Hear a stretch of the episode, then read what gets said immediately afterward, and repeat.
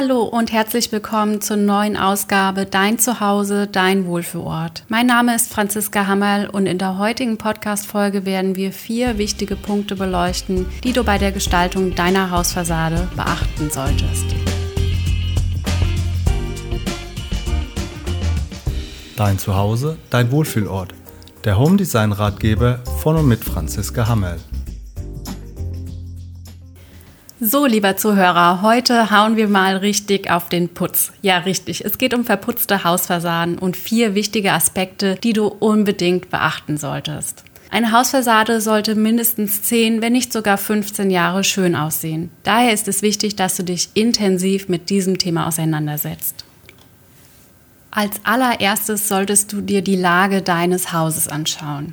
Ist dein Haus direkt an einer vielbefahrenen Straße gelegen? Dann würde ich dir keine weiße Farbe für deine Fassade empfehlen. Oder hast du vielleicht starke Wetterseiten bzw. Sonnenseiten? Dann solltest du dir überlegen, wie hell oder dunkel die Farbe sein sollte. Oder vielleicht hast du auch ein Reihenhaus und musst dich zunächst mit deinen Nachbarn besprechen, welche Gestaltungsmöglichkeiten überhaupt okay wären. Und das sind nur ein paar Möglichkeiten, die zum Thema Lage zu beachten sind. Hast du dich mit der Lage auseinandergesetzt, kannst du dich gleich mal mit der Farbnuance beschäftigen. Also, in welcher Farbe soll deine Hausfassade erstrahlen? Möchtest du vielleicht ein Statement setzen oder Lieber, dass sich dein Haus nahtlos in die Umgebung einfügt. Achte darauf, wie du das Innere deines Hauses mit dem Äußeren verbinden kannst. Durch verschiedene Stilelemente in der Fassadengestaltung kannst du dein Haus in verschiedene Einrichtungswelten heben, wie zum Beispiel minimalistisches Design, Landhausstil oder klassisch modern. Durch Farben und die Gestaltung mit verschiedenen Farben und Materialien können unterschiedlichste Fassaden erschaffen werden.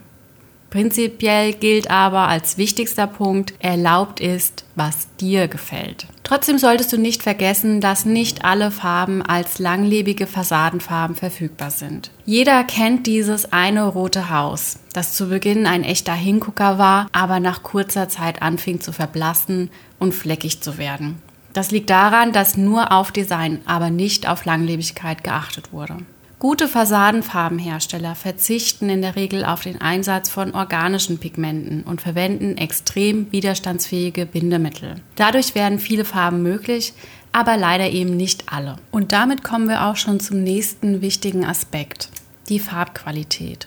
Auch hier gilt es, es gibt günstige und hochpreisige Anbieter. Ich persönlich rate dir von Baumarktfassadenfarben und sehr günstigen Anbietern ab. Du willst ja schließlich lange Freude an deiner Hausfassade haben und dich wohlfühlen, sobald du dein Haus schon aus der Ferne siehst. Also spare hier nicht am falschen Ende und investiere in hochwertige Farben und Putze. Hochwertige Farben und Putze zeichnen sich dadurch aus, dass auch hochwertige Bindemittel verwendet werden, wie zum Beispiel Reinacrylate. Weiterhin und wie bereits im vorangegangenen Punkt beschrieben, wirst du leider nicht alle Farbnuancen in der jeweiligen Farbpalette des hochwertigen Anbieters finden können, da diese sich auf robuste, anorganische Pigmentchemie fokussieren. Hier gibt es also meistens nur etwas gedecktere Farben. Trotzdem solltest du es unbedingt vermeiden, aus Designgründen Qualitätseinbußen in Kauf zu nehmen. Denn selbst wenn dein Haus zu Beginn richtig extravagant aussieht, wird es dich nicht lange begeistern, es sei denn, du möchtest dein Haus jährlich neu streichen lassen.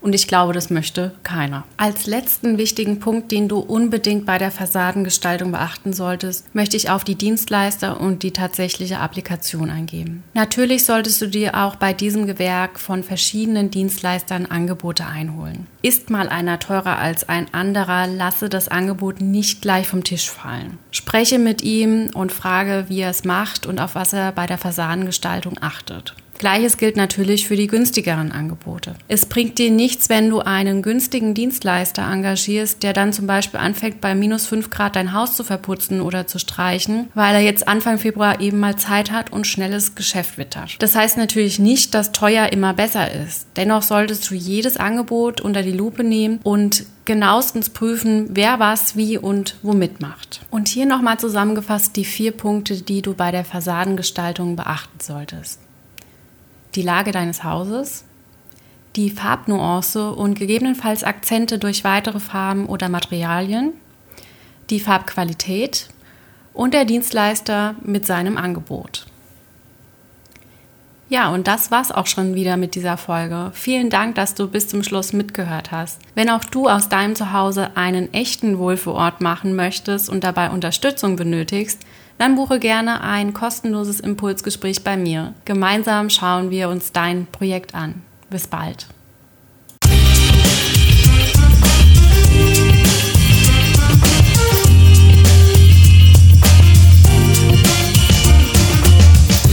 Dein Zuhause, dein Wohlfühlort. Der Home Design Ratgeber von und mit Franziska Hammerl.